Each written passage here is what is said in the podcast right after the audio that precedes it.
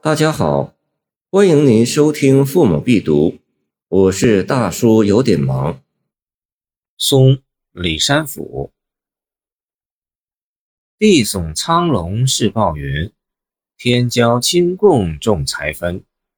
孤标百尺雪中见，长啸一声风里闻。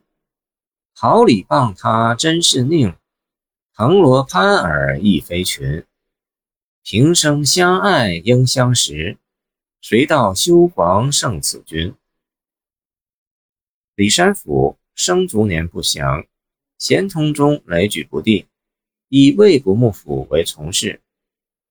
孔子说：“岁寒，然后至松柏之后凋也。”见《论语·子罕》，概括了士大夫爱松的心理。这首诗贵在诗人能够走进松之世界。与松相知相爱，以大量的比喻写出松之神韵气度，突出松之内在气质与风骨。地耸苍龙是暴云，天骄清共重才分。孤标百尺雪中见，长啸一声风里闻。人世间高大青翠的树木可谓种类繁多，比比皆是。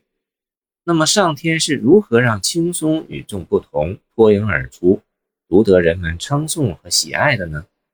其原因在于松之气度不凡，境界奇高。尤其是老松，枝节苍劲，古朴蜿蜒，如苍龙腾飞，势拔云天，惊天动地。松树的特质在于高大挺直，孤标秀拔，独立寒风，傲雪凌霜。风雪弥漫之间，我们犹如看见一条苍龙冲天而出，直上九霄；又好似听见罡风乍起，松涛阵阵，如隐约传来一声震撼山河的虎啸。贱媚的桃李因自惭形秽而肆意诽谤松之孤傲不群，藤萝之流则拼命攀附，企图借松之高枝以示炫耀，增加高度，衬托威仪。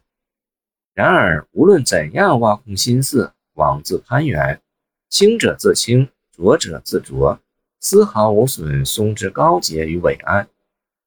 桃李自是坚佞，藤萝也休想攀比。这就是诗人眼里仰慕的青松，心中赞美的青松。然而，以龙虎比拟松树，以桃李藤萝反衬松树，诗人仍觉不够。他又想到了以岁寒三友的身份与松树并肩而立的竹修黄。平生相爱应相识，谁道修黄胜此君？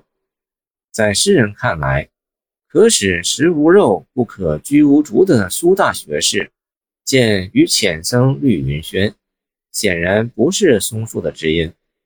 诗曰：“心松恨不高千尺。”恶竹应须斩万竿的杜甫，才是真正懂得松之品格气质的有识之士。见《江父成都草堂》中有作《先记严公五首》其四。如此一扬一抑，诗人显见是有意为之，意在突出对松之偏爱与称颂。这也是诗法之一种，不必为修黄鸣不平。全诗意象丰富，寓意明朗，语言流畅，诗情盎然。